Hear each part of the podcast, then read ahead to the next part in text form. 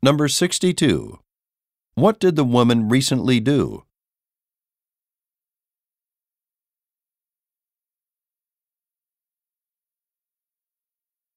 Number 63.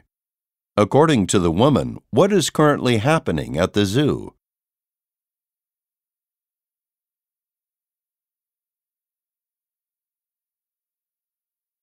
Number 64. Look at the graphic. In which month was the panda display opened?